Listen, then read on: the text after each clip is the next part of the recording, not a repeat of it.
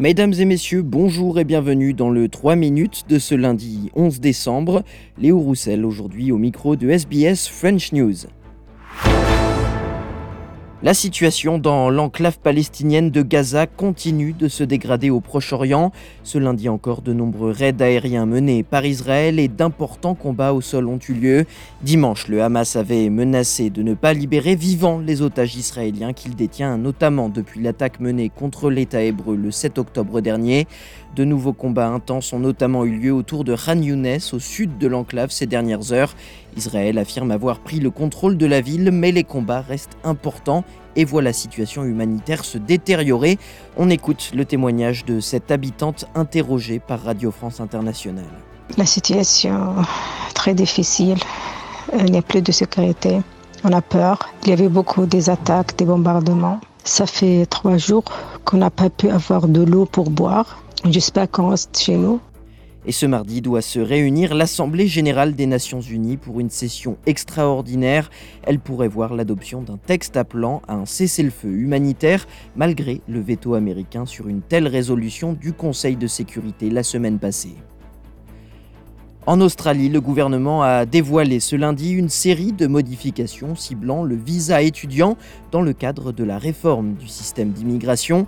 À partir du début de l'année 2024, les exigences en matière de maîtrise de la langue anglaise pour les visas étudiants et pour les jeunes diplômés internationaux seront renforcées.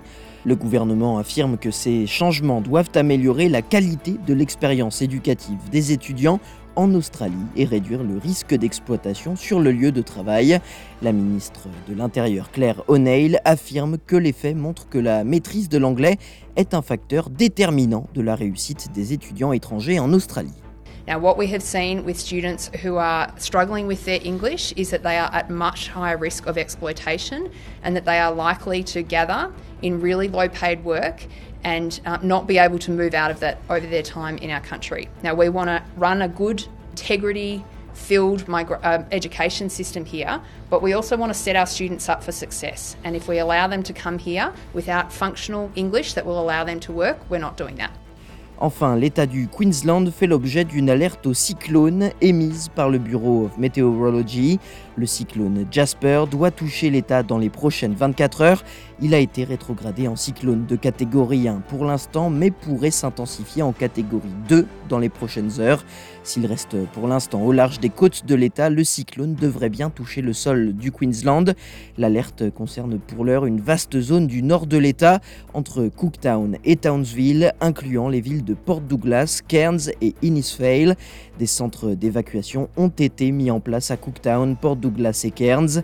Stephen Miles, le vice-premier ministre du Queensland, a conseillé aux habitants de se préparer. Il se dit préoccupé par les personnes récemment arrivées dans l'État et qui ne sont peut-être pas habituées aux catastrophes naturelles. There will be lots of new Queenslanders who maybe aren't as prepared. So if you have, uh, if you have who you know have moved to Queensland uh, uh, just check in on them and make sure that they know how to have their evacuation kit ready, make sure they know what they need to have uh, in their fridge uh, should the cyclone hit their area.